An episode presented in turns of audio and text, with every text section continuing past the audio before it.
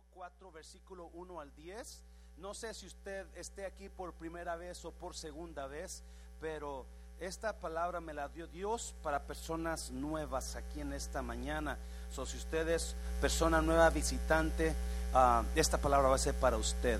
O si ya tiene poco visitándonos. Capítulo 4 de Juan, versículo del 1 al 10. Jesús se enteró de que los fariseos sabían que él hacía y bautizaba más discípulos que Juan.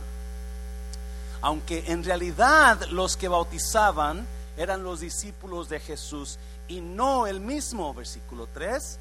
Cuando Jesús se enteró, salió de Judea y regresó a Galilea. Estaba en Judea y se fue a Galilea otra vez. Versículo 4. En el viaje tenía que pasar por Samaria. En el viaje, diga conmigo, tenía tenía que pasar por Samaria, versículo 5, y llegó a un pueblo samaritano llamado Sicar.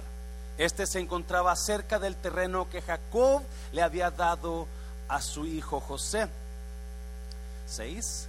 Allí estaba el pozo de Jacob. Jesús, cansado del viaje, se sentó junto al pozo. Era cerca del mediodía. 7. Hmm. Sus discípulos habían ido al pueblo a comprar comida. En eso llegó una mujer de Samaria a sacar agua. Jesús le dijo, dame un poco de agua. Nueve. Pero como los judíos no se llevaban bien con los samaritanos, la mujer le respondió, ¿cómo se te ocurre pedirme agua? Si tú eres judío y yo soy samaritana? Versículo 10. Jesús le contestó, digo conmigo, si supieras, diga conmigo, si supieras, si supieras lo que Dios puede darte, hmm, y quién es el que te está pidiendo agua, serías tú la que le pediría agua a él y él te daría agua que da vida. Incline su rostro. Padre, bendigo tu palabra en esta mañana. Espíritu Santo, toma estos minutos que nos quedan y háblanos, Jesús, de acuerdo a nuestras necesidades. En esta mañana yo saco todo fuera, fuera todo estorbo en de nuestras mentes Saco todo espíritu contrario que esté fluyendo en esta mañana, que esté estorbando. Toda mentalidad que está volando en los aires, la agarro en cautividad, en obediencia a Cristo Jesús. Y fluye tu presencia en esta mañana, Dios. Sana personas interiormente, Dios. Salva vidas en esta mañana a través de tu palabra en el nombre de Jesús de Nazaret. Puede tomar su lugar. No sé si ya le dijo a alguien qué bonita se ve en esta mañana. Su esposo, mujer, ya le dijo a su esposo qué bonita se ve. No le han dicho, sí. Yo, yo pensé eso cuando Memo y, Felipe y, este muchacho a Rafael comenzaron a dar regalos. Escuché que un hombre dijo, qué bueno porque yo no le di nada a mi esposa. So, yo no sé, yo no sé a quién le salvó la campana en esta mañana. Ahorita vamos a orar por unas peticiones, pero yo estaba pensando qué le voy a, hablar a las mujeres, a las mamás este domingo, y Dios me llevaba a capítulo 4 de Juan. Capítulo 4 de Juan. ¿Por qué capítulo 4? Capítulo 4 nos habla mucho de dos personajes. Nos habla mucho quién es Jesús mucho, mucho, en pocas palabras podemos, podemos encontrar muchas cosas y nos habla mucho quién es la mujer samaritana. Ah, le he puesto a esta prédica una mujer con sed. ¿Cuántos tienen sed en esta mañana? Cuando yo tendría, en mi edad pequeña, yo les he comentado esto antes, en mi edad pequeña pienso que de cuatro años a como mis nueve, ocho, nueve años, en mi pueblo no había agua potable en todas las casas, solamente había una llave con agua potable. La, la llave que tiene agua potable estaba al otro lado del pueblito, teníamos que caminar como media milla para llegar al agua potable. Bueno, mi padre fue muy, fue muy fuerte de carácter y él tenía dos reglamentos para mi hermano y yo mi hermano, el más chico, más chico que yo, teníamos que hacer dos cosas todos los días. Antes de irnos a la escuela tenemos que hacer una cosa y después de regresar de la escuela tenemos que hacer la otra. Antes de irnos a la escuela, mi hermano y yo teníamos que regar todas las plantas y los árboles frutales de la casa. No, mi casa o su casa estaba más grande que todo este edificio en patio incluido. Y mi papá tenía árboles de flores enfrente de la casa, o sea, flores, laureles, camelias y, rosas y toda esa cosa. Le encantaban las flores, o siempre tenía un jardín lleno de laureles y esto y lo otro. Atrás de la casa tenía árboles frutales, palmas de coco, mangos, tamarindo, guayabas, limones, llena atrás de la casa. En cada árbol y en cada planta de flor le hacía una zanja alrededor, honda, pero grande, le sacaba toda la tierra. Bueno, mi hermano y yo, nuestro trabajo era a cada árbol llenar esa zanja de agua, regarlos tanto enfrente como atrás. Nos levantamos como a las 5 de la mañana y comenzamos mi hermano y yo, agarramos unos baldes de agua o botes, como le llama, y vamos, camine y camine, camine y camine, y, va, y corre, salíamos y, toda la mañana andábamos trabajando, echándole agua a los, a los, a los árboles hasta que estaban llenos en la tarde, después que veníamos de la escuela y comíamos, nos mandaba la leña. Y él tenía una cerca ahí llena de leña. todos los días, después que comíamos, teníamos que irnos a la leña. Cuando llegaba mi padre, él lo primero que hacía era ir a chequear los árboles, si le pusieron agua. Y luego se iba a la leña. Eso era todos los días. Había veces que mi hermano y yo se nos nos quedábamos dormidos y no, regábamos el agua, no regábamos los árboles, o no íbamos a la leña a las 7, 8, 9 de la noche que ya mi papá nos mandaba. Y a veces no había leña, no, no fuimos a la leña enseguida. Y mamá me acuerdo de su cara de terror cuando nos, mandaba a buscar leña en el monte en la noche. El, el miedo de que nos mordiera una víbora, un animal. Pero otras veces no era tan feo. Otras veces se nos olvidó o se nos pasó o simplemente no lo hicimos. Nos mandaba a traer, a regar. Son las 8, 9, 10 de la noche. Hayan dos chiquillos así, con los baldes de agua corriendo. Y vuelta y vuelta y vuelta y vuelta. No había nadie en las calles, no había nadie buscando agua, solamente esos dos chiquillos andaban para arriba y para abajo, camine, camine, agarraban su agua, córrele, llenaban y corre el pueblito, el ranchito ese estaba todo quieto, porque todos estaban acostados o quizás ya dormidos, menos estos dos. la historia habla de una mujer que llegó cuando no había nadie supuestamente a tomar agua, a sacar agua. Llegó esta mujer a sacar agua, no se daba cuenta que ahí estaba una persona esperándola una persona esperando el Señor Jesús. La Biblia dice que él tenía que pasar por Samaria. Y sí, era cierto, de acuerdo a los, a los, a a los expertos, por el camino que iba de Samaria a Galilea, a, a Jerusalén, tenía que pasar por Samaria. Pero como los judíos y los samaritanos no se querían, se odiaban, la mayoría de los judíos, por no pasar por Samaria, le daban una vuelta grande por no mirar a los samaritanos. Pero en el versículo, el escritor Juan se asegura que dice, y tenía que pasar por Samaria. En la versión Valera dice, y le era necesario pasar por Samaria. Hay cosas tan necesarias que tenemos que poner atención en la vida. Y hay cosas necesarias que no le estamos poniendo atención. Jesús podía haber rodeado.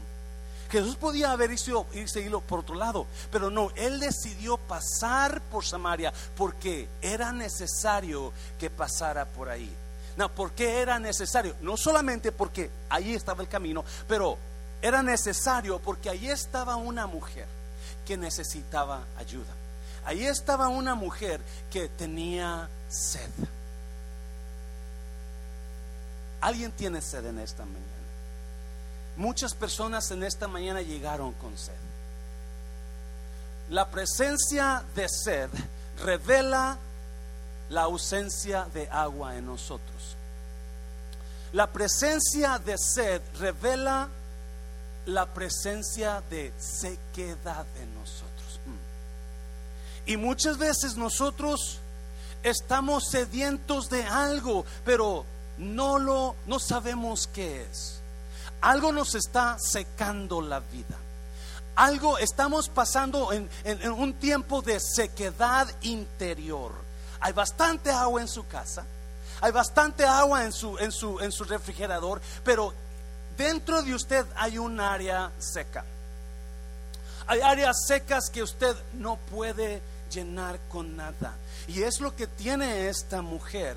Es lo que tiene esta mujer. Ella está sedienta y por eso llega al pozo. Now, si usted lo nota, dice el, el escritor que era como la mediodía, a las 12 a las 12 del día estaba esta, llegó esta, y yo me imagino que llegó buscando que no había nadie, y llegó buscando, y, y, no miró a nadie, quizás Jesús se escondió espiritualmente delante de ella, porque ahí está él esperándola.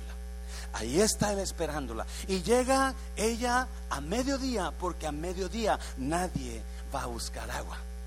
Todas van en la mañana cuando está fresca o en la tarde menos a mediodía. En otras palabras, eh, muy probablemente a esa hora nadie está ahí. Así como su servidor y mi hermano, nadie había sacando agua a las 8, 9, 10 de la noche. Nadie había cortando leña a las 10, 11 de la noche. Solamente sus chiquillos ahí por mi papá. Así esta mujer llega a mediodía a buscar agua, no sabiendo que se va a encontrar con alguien que le está buscando. Quizás algunas personas, especialmente mujeres, no se han dado cuenta, pero Dios tiene tiempo buscándola. Dios tiene tiempo esperándola, me está oyendo iglesia. Dios tiene tiempo esperándola sentado calmado en el pozo en el dáselo fuerte, dáselo fuerte, esperando que usted venga a buscar agua, porque él tiene una mejor agua que darle. Oh God, oh God, oh God. Ah, esta mujer traía sed, traía sed y ni ella se da cuenta qué tipo de sed traía. Y déjame decirle, cuando trae sed tienes que tomar agua.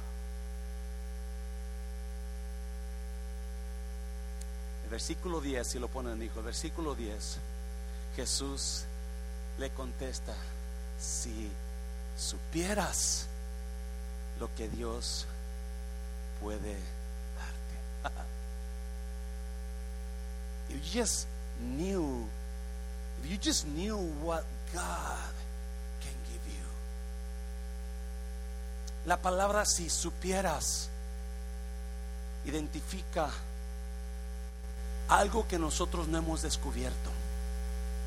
Si tan solo supieras, si tan solo supieras, a veces yo pienso que Dios es un poco injusto con nosotros, porque Él lo sabe todo, pero yo estoy limitado y no sé qué va a pasar de ahorita a la una de la tarde, yo no sé qué va a pasar. La palabra, si supieras, identifica algo que yo no he descubierto. Algo que está escondido para mí, pero que está ahí. ¿Me está siguiendo? Algo que yo no he descubierto, pero que existe. Y lo mejor de todo es que Juan dice, si supieras lo que Dios puede darte. Oh, voltea a alguien, mujer, dígale, si supieras lo que Dios tiene para ti si supieras lo que Dios tiene para ti. Y esta mujer está viviendo en sequedad, no sabiendo que lo que ella está buscando está disponible. She doesn't know that whatever she is looking for, whatever uh, water she wants to quench her thirst, is there at the well. Lo que ella está buscando está ahí en el pozo, pero no donde ella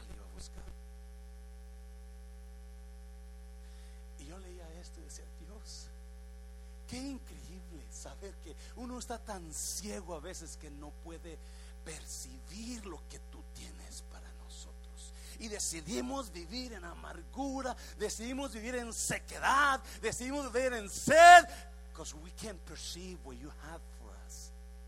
No podemos percibir. Y andamos viviendo en una vida destructiva, estamos destruyendo el matrimonio, los hijos, mi persona, porque no pueda percibir. Y Jesús le dije, oh my God, si supieras. Por eso mucha gente no viene a la iglesia, porque no saben. Pero si aquí estuvieran cada servicio, así como el, así como el, el inválido que estaba en el pozo de Bethesda. 38 años porque sabía va a venir el ángel y va a mover el agua. Y estaba lleno de gente válida, enferma, porque ellos sabían que iba a venir un ángel. No sabían cuándo, pero iba a venir. Y Jesús le dije, si supieras, mujer, si supieras lo que Dios puede darte. ¿Y quién es el que te está pidiendo agua? Oh, me encanta eso.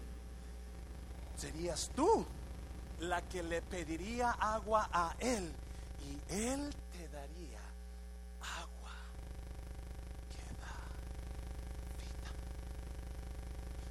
Yo pensé que todo el agua daba vida. Aparentemente. Muchas aguas que en lugar de dar vida dan. Y esa mujer traía aguas que estaban dando muertes. Aguas espirituales de muerte en su vida. Por eso estaba sedienta.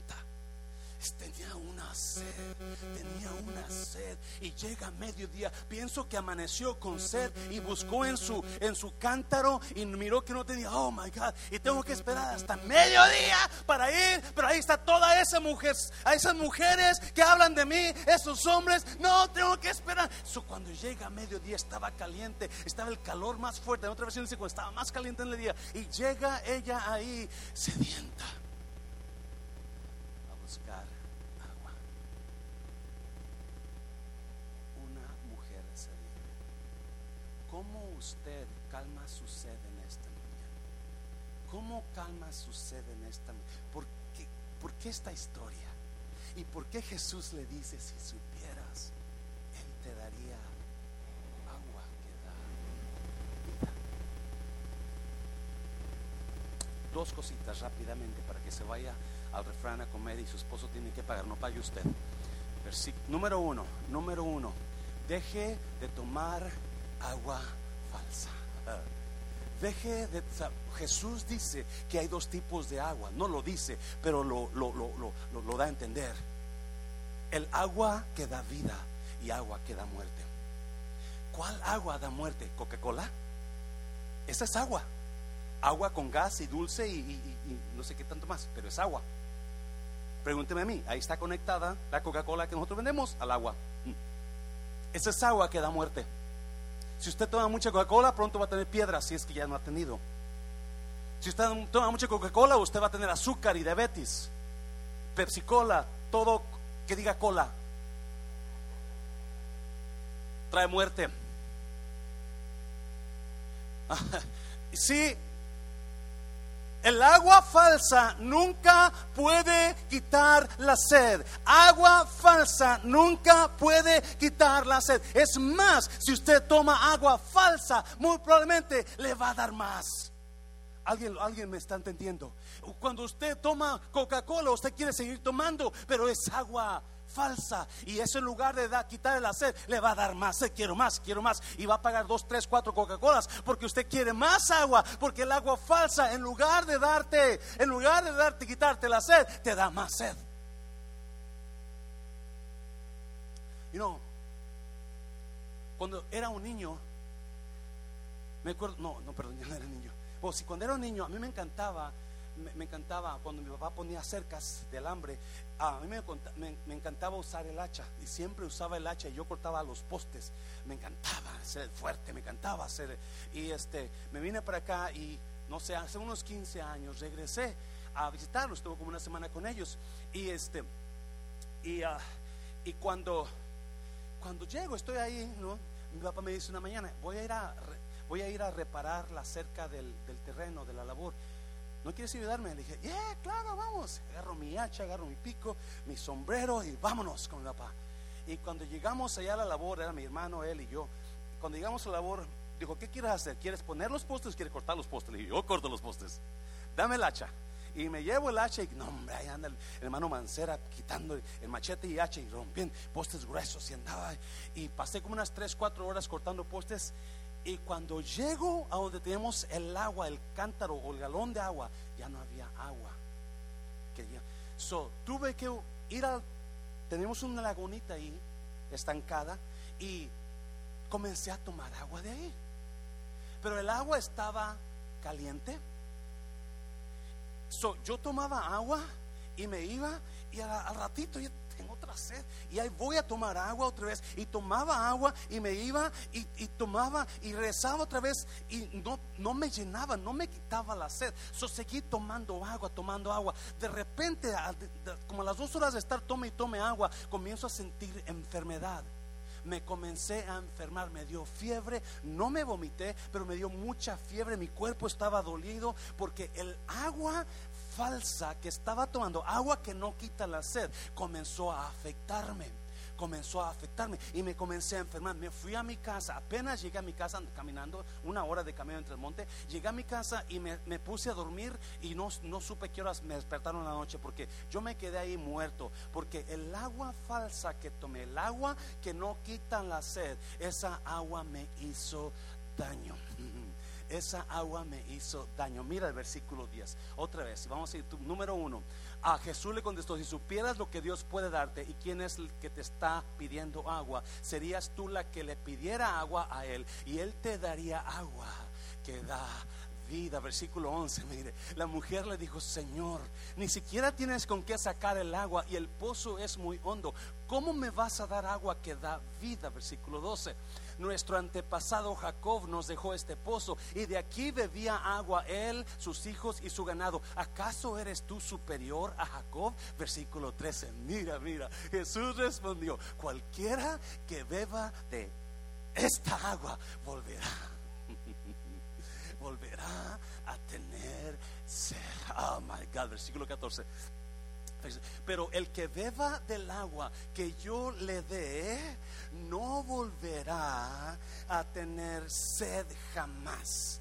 No, mire, porque dentro de él esa agua se convertirá en un manantial o fuente o ojo de agua, en un manantial, en una fuente de que brotará vida eterna. ¿Notó lo que le dijo? El Señor dice, ¿quién eres tú para que me digas que tú, que tú puedes sacar agua y agua viva? Y Jesús le dijo, no, no, el que tome de esta agua va a volver a tener sed. Oh, oh, God, oh, God.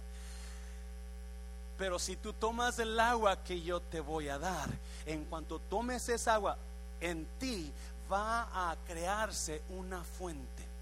Eh, dentro de ti va a crearse una fuente y esa agua, y esa fuente va a soltar agua que da vida. Agua que da. La razón que Jesús tiene que pasar por Samaria. La razón que Jesús es necesario que pase por Samaria es que sabe que hay una mujer con sed. Hay una mujer con sed que por más que ha hecho cosas, no le puede quitar la sed. Y así el hermano Mancera iba al laguito de agua y tomaba agua y me iba, y cortaba unos dos, tres postes y otra vez me dio sed y no me, y así iba, yo iba una y otra vez, una y otra vez, no pensando que en lugar de que esa agua me quite la sed, esa agua me está trayendo destrucción, me está oyendo iglesia. Si hay mucha gente viviendo, tomando agua, es que en un ciclo, que agua que le está causando muerte, agua que no le va a quitar la sed. Y una y otra vez estamos yendo al mismo problema, al mismo enojo, al mismo coraje, al mismo argumento, a la misma situación, peleando con mi pareja, peleando con esto o haciendo esa cosa que me está destruyendo porque estamos tomando agua que no quita la sed, agua que me está destruyendo. Y si usted entendiera el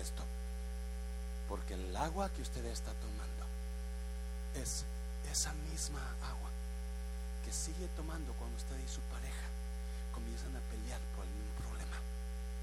Y en lugar de agarrar vida y mejorar la situación, están destruyéndose más. Esa es el agua que usted está tomando falsa. ¿Me está oyendo iglesia? E, esa misma, ese hábito que usted tiene de enojarse con cualquier cosita y comenzar a culpar, esa es el agua falsa que usted sigue tomando y va y quizás se mejora un poquito, pero luego regresa otra vez al mismo problema, al mismo pleito y se va y piensa que por venir a la iglesia y se acomoda un poquito, pero regresa a la casa y otra vez la situación diferente y usted se va y piensa que ya vino a la iglesia, ya esa adicción se fue, ya ese hábito malo se fue, pero llega a su casa y cuando está solo vuelve a caer en ese hábito. Y Jesús dijo, no, tienes que comenzar a tomar agua, pero esa agua no te va a servir, porque esa agua, el que tome esta agua, va a volver a darle sed, va a volver, pero el que tome el agua que yo le doy, nunca vas a tomar, a tener sed jamás. Dáselo fuerte, Señor Iglesia, dáselo fuerte. Oh, esa mujer vivía en la misma situación de siempre. Mismos ¿Cuáles son nuestras aguas falsas? ¿Qué aguas falsas yo sigo tomando? Que me están destruyendo, que me están enfermando.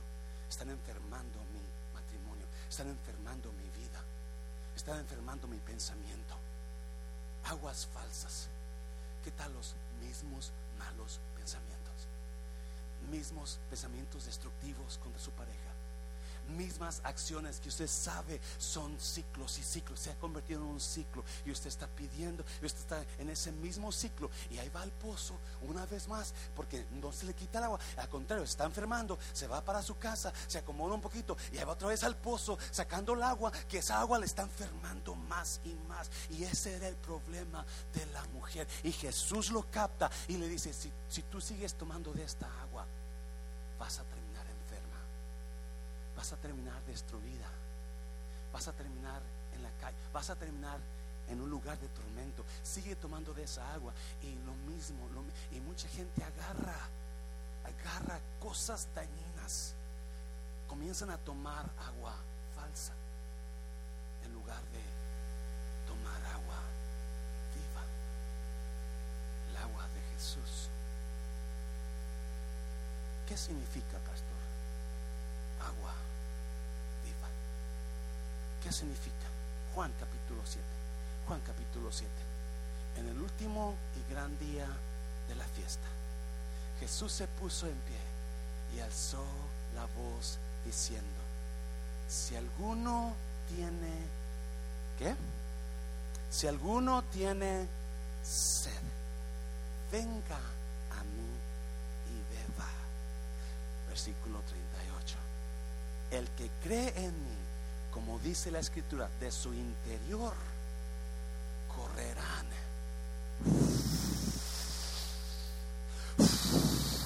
ríos de agua. ¿Alguien ha experimentado esos ríos de agua? ¿Alguien ha experimentado esos ríos de agua? Yo lo invito a que experimente los ríos de la... ¿Qué está pasando aquí? Capítulo 7 de Juan está hablando de las fiestas de los tabernáculos. Escuche bien esto, está preciosísimo las fiestas de los tabernáculos. Las fiestas de los tabernáculos se, se, celebraban una vez al año, tengo entendido. Y cuando serán varios días, ¿qué, significa tabernáculo? No, ah, tienditas o uh, casitas, cabañas. Y lo que hacían ellos, celebraban la victoria que Dios les dio en el desierto, cuando duraron 40 años en el desierto, sequedad. ¿Alguien me está oyendo? So, se salían los judíos y hacían sus cabañitas o sus carpitas y ponían, en, ellas vivían durante la fiesta. Y Jesús está en la fiesta, Jesús está celebrando la misma, la misma fiesta que ellos estaban celebrando, con todas sus cabañitas, sus tienditas, sus carpitas aquí, sus cabañitas, están celebrando y está la fiesta, dale y dale. Pero en el último día, era el mejor día, porque en ese día lo que hacían, y no las cabañas significan, estamos en el desierto, estamos viviendo en el desierto. Pero el último día, personas agarraban o un cantarote lleno de agua o un baldezote lleno de agua y lo comenzaban a derramar en el desierto lleno de agua, celebrando y experimentando o diciendo, esta es la roca donde Moisés sacó agua de una roca en el desierto. eso era, eso es lo que significaba, que tiraban el agua y celebraban el hecho de que Dios proveyó agua aún en su sequedad. 40 años en el desierto y Dios les provee agua para que puedan tomar de la roca. ¿Alguien está aquí, ¿Están aquí todavía?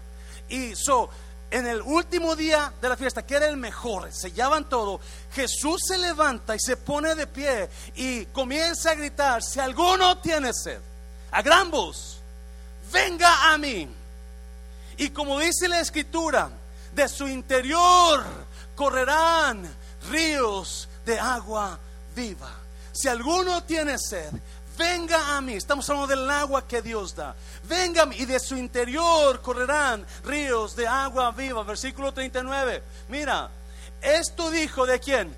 Del Espíritu que habían de recibir los que, los que, los que creyesen en él, pues aún no había venido el Espíritu Santo, porque Jesús no había sido aún glorificado. So Jesús está hablando, todo aquel que cree en mí va a entrar en ti el Espíritu Santo, y cuando el Espíritu Santo esté en ti, de su interior va a haber río, va a haber vida. No importa qué muerte estés pasando, va a haber vida dentro de ti. No importa qué sequedad estés pasando, va a haber vida dentro de ti. No importa qué enfermedad estés pasando, va a haber vida. No importa qué tormenta estás pasando, va a haber vida y paz en ti. Porque en tu interior hay algo que se llama espíritu. Y ese es el río del agua de vida que Dios está hablando. Y déjame decirte, para que tú puedas soportar los problemas de esta vida, para que tú puedas soportar los sequedales de esta vida, para que tú puedas soportar las, las, las, todo lo que te está pasando en esta vida, es necesario tener ese río dentro de ti. Dáselo fuerte, dáselo fuerte. La razón que los problemas nos tumban es porque estamos tomando agua falsa. Estamos yendo al pozo cada rato y no nos puede saciar el agua. La razón que nos molestamos tanto con nuestra pareja es porque seguimos tomando agua falsa. Me está oyendo iglesia. Y el problema con mi pareja, yo lo hago un desastre y estoy destruyendo mi vida y la de mi pareja y la de mis hijos. Porque estamos yendo al pozo donde no hay agua de vida, hay agua falsa. La agua falsa no quita la sed, no quita la sed. Hazlo fuerte, Señor, iglesia, hazlo fuerte. Deje de tomar agua falsa. En el gran día de la fiesta Jesús se levanta. El que tenga sed, venga a mí. Y el que viene a mí, como dice la escritura, de su interior correrán ríos de agua viva. Por eso nosotros no somos lagos. El lago me enfermó a mí, el agua del lago me enfermó porque esa agua estaba muerta, era agua falsa. Pero Jesús dijo, no, el agua que yo te dé va a fluir como una fuente, no se termina. ¿Cuántos están aquí en esta mañana todavía? ¿Alguien está aquí? ¿Alguien está recibiendo en esta mañana algo? Y esa fuente correrá como río de agua viva. Todo lo que tocas va a dar vida, todo lo que hablas va a dar vida, todo lo que haces va a dar, alguien me está oyendo, todo lo que haces en ese río va a dar fruto, me está oyendo, todo lo que emprendas con ese río va a dar fruto en tu vida, alguien me está oyendo iglesia, todo lo que tú decidas hacer con ese río va a dar vida, por eso es importante que entienda, yo no soy lago de muerte, yo soy río de vida. Y todo lo que voy a emprender en la vida va a dar fruto porque es lo que hay en mí, dáselo fuerte, oh, no tenga miedo, emprender cosas en Dios si usted tiene el río de vida? Deje de tomar agua falsa. Ah, mire, número dos. identifique de qué tiene sed. Identifique cuál es su sequedad. De qué es lo que tiene. ¿Alguien le da a veces sed de una Pepsi Cola? ¿Alguien se le antoja una Pepsi? ¿Alguien? Vamos a ser honestos. ¿Alguna vez se le antoja una coronita?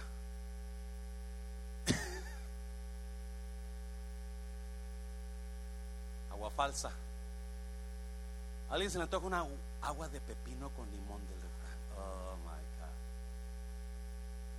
Vuelve la vida, dicen. ¿Cuál es su sequedad de usted? Versículo 11. Versículo 15, perdón. Mira.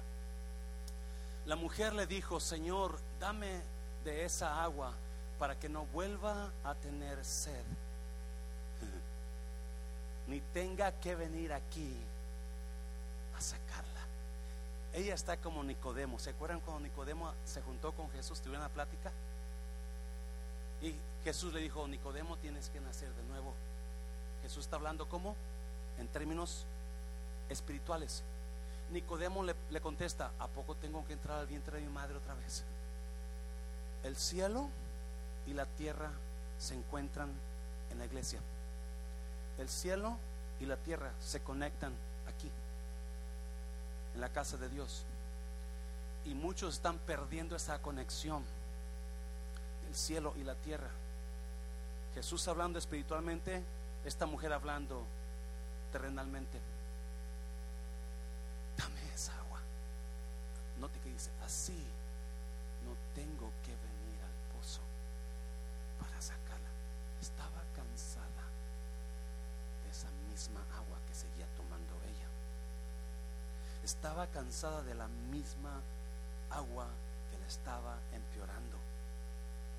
The more I drank from that little lake, back when I was 15 years ago, the more sick I got.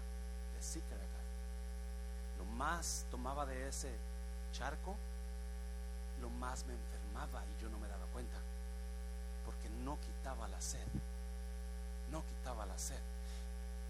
Y ella cuando escucha a Jesús, yo te puedo dar agua que te va a quitar la sed.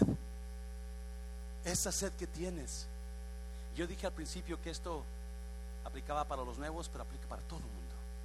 Porque todo mundo tiene un área seca en su vida o más. Todo mundo tiene áreas secas donde necesitan desesperadamente la verdadera agua. Está oyendo iglesia. So, le dice, dame esa agua. Versículo 16. Mire, Jesús le dijo, ve a llamar a tu esposo y regresa acá. Oh, me encanta como, oh, yo quisiera tener esas, you esa sagacez de Jesús para, para conectarme con la gente. A veces no sé ni cómo actuar. Ve y habla de tu esposo y yo te la doy. I'll, give it to you. Go get your husband. And I'll give it to you. So la mujer dice, ah, este, Señor, es que, bueno, es que es una larga historia. Es complicado, dicen por ahí versículo 17. La mujer respondió, ah, este, no tengo esposo. Todo revela, todo revela quién es esta mujer y todo revela quién es este hombre. Con pocas palabras, identificamos a Jesús, el dador de agua viva, y con pocas palabras, no tengo esposo. Oh, yo no sé qué no estás para saberlo ni yo para contarlo, pero I husband. Jesús le dijo, right, eso es dicho, ¿verdad? En cuanto que no tienes esposo. Hmm. 18. Porque has tenido cinco. Y el que ahora tienes no es tu esposo. ¡Pum! Ahí está. ¿Quién es ella? Ahí está la revelación por qué va al pozo a mediodía. Ahí está la razón por la cual ella se está escondiendo de los demás. Ahí está el por qué ella siempre está huyendo de los hombres. ¿Por qué está huyendo? Porque usted, cuando leyó, cuando Jesús le pide agua, dice, tú, tú, tú eres judío, tú no puedes hablar conmigo. Apártate de mí, Satanás. Tú no eres, tú no eres, no, no puedes hablar conmigo. Porque, escuche bien, Jesús identificó la sequedad de la mujer. Jesús identificó la sequedad. Todos tenemos una sequedad en nuestra vida. Todos tenemos un área seca que quisiéramos que floreciera, pero muchos de nosotros no florece porque estamos yendo al pozo que tiene agua falsa. Estamos yendo a beber Coca-Cola. Estamos yendo a beber Pepsi-Cola. Estamos yendo a beber Coronita. Estamos, estamos trayendo tanto veneno a nosotros y ese veneno está afectando nuestras vidas. Esta mujer tenía una sed de ser valorada. ¿Me está oyendo? Esta mujer tenía una sed de ser amada. Esta mujer tenía una sed de ser respetada porque ningún hombre la había respetado. Ningún hombre la había amado ningún, todos le habían mentido. Por eso tenía cinco esposos, pero ahora el que tiene, ¿para qué? Si como quiera no me van a respetar, ¿para qué me caso? Mejor vivo con él nada más así. Ninguno de los otros esposos que tuve me, me hicieron. Y ella tenía una sed de sentirse valorada. Ella tiene un problema muy grande. No puede confiar en nadie. No puede confiar en nadie por todo, todo lo que ha pasado en la vida. Nadie le ha respetado. Todos le han echado mentiras. Ah, me está oyendo iglesia. Soy ella. Por eso cuando llega al pozo, llega buscando que no haya nadie. Llega a mediodía porque ella sabe, a mediodía no hay nadie. Porque yo no puedo confiar en nadie. Todos me han dañado, todos me han hecho esto. Y hay mujeres que están viviendo en ese tipo de mentalidad, con esa agua que no da, que no da, que no, que no quita la sed. Están viviendo con esa sequedad en sus vidas.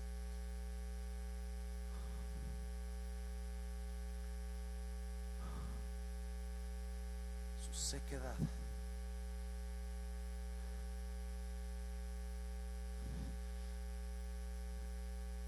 La pudo revelar.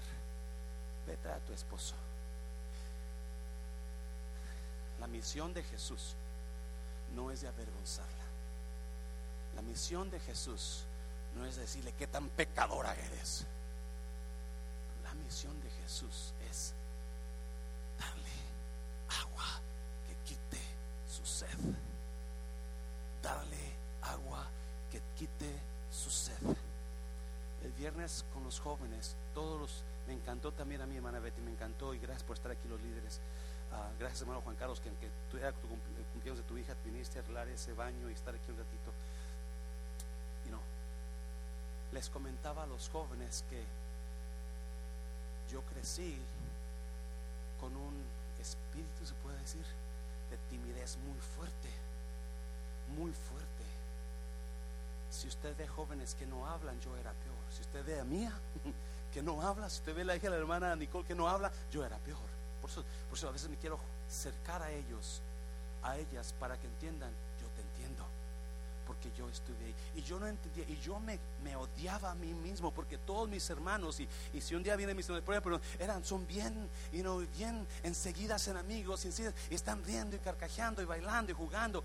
Menos José Luis, allá tirado solo, ermitaño, nunca. Yo decía, ¿por qué soy así? ¿Por qué todos mis hermanos son diferentes? Yo no soy como ellos. Y, un día mi mamá me platicó, dice, cuando tú, cuando me embaracé de ti, padre tuvo que defenderse de alguien que lo atacó y la persona murió. Y tu padre huyó, lo llevaron para Guadalajara, nosotros somos de Guanajuato. Pero los vengadores de, sangre de que murió, todas las noches venían a buscar a tu padre para matarlo. Yo sabía porque los perros a medianoche comenzaban, y si cuando yo comenzaba a escuchar los perros, yo embarazada de ti, yo me podía temblar y empezaba a llorar y empezaba a temblar y, este y, pero a veces venían los soldados también a medianoche a ver si lo encontraban aquí y pero los soldados ellos venían y tumbaban la puerta, dice, y entraban y comenzaban a, chequear las mesas, las camas, y todo, todo, y dejaban todo, y los perros, wow, wow, wow, wow. Y yo cada vez que los perros ladraban, ella me decía, cada vez que los, yo sentía que me moría, yo sentía que te perdía el pensamiento, dice, cuando tu padre se fue para Guadalajara, de ahí se movió para Nayarit, dice, y después me habló, vente Bartola, dice Bartola, vente Bartola para conmigo. Tú naciste en Guanajuato, a los tres meses nos movimos para Nayarit. Hace unos dos, tres años, mientras yo preparaba un sermón, con razón, todo el tiempo yo tenía miedo. De chiquito yo rezaba todos los años que conocía, porque no podía dormir. Mi papá se iba para California, no podía dormir por el miedo. Déjale digo esto. Cuando te- llegué a los 12, 13 años de edad, yo entré en una depresión. Y recuerdo que cada vez que los perros ladraban, yo no sabía entonces todavía mi mamá no me decía eso, cuando los perros ladraban, yo sentía que la muerte venía por mí y yo me daba mucho miedo. Porque ladraban los perros y aullaban, ya se y yo decía, viene la muerte, viene la muerte, me van a llevar, me van a llevar, me voy a morir. Y todo eso, lo que mi mamá sintió, lo pasó a su bebé. Mi área seca era el por causa de los perros. Por eso la hermana Sánchez cuando me miró predicando aquí dice, yo no puedo creer que usted esté predicando, porque cuando vino Jesús, quitó el miedo, quitó el agua falsa y dio agua vida. dáselo fuerte, dáselo fuerte, dáselo. So es Jesús viene y le dice, no, no, no, no, no, no, no, sí, sí, ve, ve por tu esposo y yo te doy agua, ve tu esposo y yo te doy agua. Y la mujer dijo, no, no tengo esposo. Y ahí, pum, miramos que por eso esta mujer, es- escuche bien, si usted leyó un, un versículo dice, si tú supieras quién habla con versículo 10, quién habla, tú le pedirías a él y él te daría. En lugar de que tú le des, él te va a dar. En lugar que tú que yo te pida, tú me vas a pedir. Y ahí cuenta la historia de esta mujer. Ahí en esas palabras. Estas palabras. Esta mujer ha pasado por tanto rechazo, por tanta mentira, por tanto engaño, que ahora cuando le hablan de amor, ella escucha traición. Cuando le hablan de amistad, ella escucha dolor. Cuando le hablan de bendición, ella escucha maldición. Porque está acostumbrada a que en lugar de recibir amor, recibe dolor. En lugar de que la amen, recibe engaño. En lugar de que la vean como una gran mujer, la ven como lo peor. Y esa es la sed que ella tiene. Y Jesús ve el corazón de esta mujer y dice, yo te quiero dar agua donde va a cambiar tu vida, donde va a cambiar tu futuro. De ti va a fluir río vivo, mija, de ti va a fluir tanta mujer que han recibido engaño y ahora la agarran contra otras personas porque esa es su forma de vida. Estaba escuchando que cuando somos vulnerables, se convirtió vulnerable ella, se convirtió tan vulnerable que ahora no, no puede confiar en nadie. Por eso llega a mediodía al pozo cuando no hay nadie. Por eso no quiere hablar con nadie porque sabe, no, tiene una, una protección y dice cuando somos vulnerables, estaba leyendo, cuando somos vulnerables es cuando traemos a nuestra mente culpabilidad. Se lo voy a repetir, que no me está entendiendo. Cuando estamos vulnerables a algo, lo primero que traemos es culpa a nosotros. Porque la culpa me dice, tú no sirves. Y automáticamente ponemos una cerca entre yo y los demás.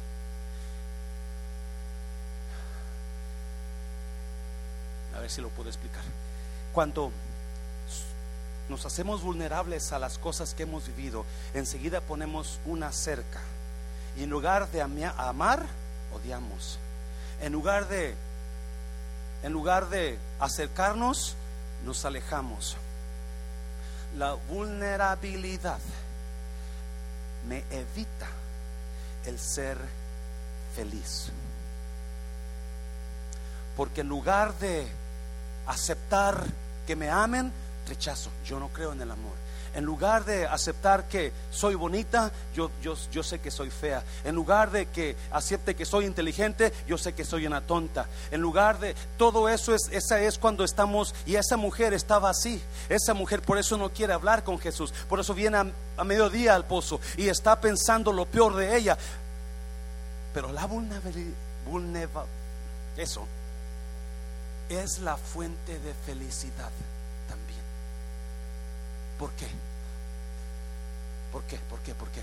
Porque si yo si yo cambio eso y en lugar, escúchame, en lugar de esconderme, busco, ¿sí me entendió? En lugar de decir no, decir sí. En lugar de esperar a que me digan te amo, yo decir te amo primero. ¿Alguien me está entendiendo? Eso es la fuente para que usted sea la persona más feliz en su matrimonio. Pero muchos están como esa mujer que se esconde por el daño. En lugar de decir no, dice no. En lugar de decir sí, dice no. En lugar de amar, rechaza. En lugar de confiar, desconfía. En lugar de confiar, duda. Y todo el tiempo están dudando. Y eso los hace vulnerables a lo peor. Y está esta mujer así, tiene sed de ser amada, tiene sed de ser respetada, tiene sed de ser valorada, pero porque ella ya ha vivido tanto, se hizo vulnerable. Y en lugar de confiar, desconfía. Y en lugar de decir, decir la primera vez, yo te amo a ti primero, eh, en lugar de dar, dar ese abrazo, sí me está yendo, y eso es lo que va a abrir puertas a ella para volver a vivir la vida, porque así como ser vulnerable me, me trae mucho dolor, así también abre puertas para que yo pueda ser la persona más feliz de la tierra. Y si yo comienzo a actuar y decir, no, yo voy a hacer, en lugar de huirle a mi esposo, yo voy a abrazar a mi esposo. En lugar de que él me diga, te amo, yo le voy a decir, te amo. En lugar, yo voy a dar el primer paso. En lugar de desconfiar, yo voy a confiar en mi pareja. No importa el riesgo, eso es lo importante. No importa el riesgo que yo vaya a pasar. Si me dice que no, ni modo, yo voy a insistir. Porque ahí está la clave para ser feliz en mi vida. Dáselo fuerte, dase. Y es lo que Jesús vino a cambiar, vino a cambiar. Cuando ella dijo, Señor, porque usted sigue leyendo, tú eres profeta, tú eres un, tú eres, si, lo puedes poner por favor, el 19. La mujer le dijo, Señor, tú eres algo, tú eres grande, tú eres un profeta de Dios, porque enseguida miró. Y si usted sigue leyendo, esa mujer corrió a la ciudad, decir ver al hombre que me ha dicho toda la vida. Para mí ese es el Cristo. La mujer que huía de los demás ahora está buscando a los demás. La mujer que rechazaba a los demás ahora está aceptando a los demás. La mujer que esperaba que dijeran te amo ahora está diciendo te amo. Me está oyendo porque el río de agua de vida comenzó a fluir en ella. Dáselo fuerte, dáselo fuerte, dáselo fuerte. Cierre sus ojos. Cierra sus ojos. Vente, Rafael, por favor. No sé dónde estás. Vente, vamos a, a terminar. ¿Qué sed tiene usted en esta mañana? ¿De qué tiene sed? ¿Cuál es su sequedad en su vida? ¿Cuál es su sequedad en su vida? Dios la puede suplir. Dios puede suplir esa agua que usted necesita. Lo ha suplido en un servidor no me afecta ya, no soy el mismo que era. Ya no soy tan sensible como antes, porque el río del agua de Dios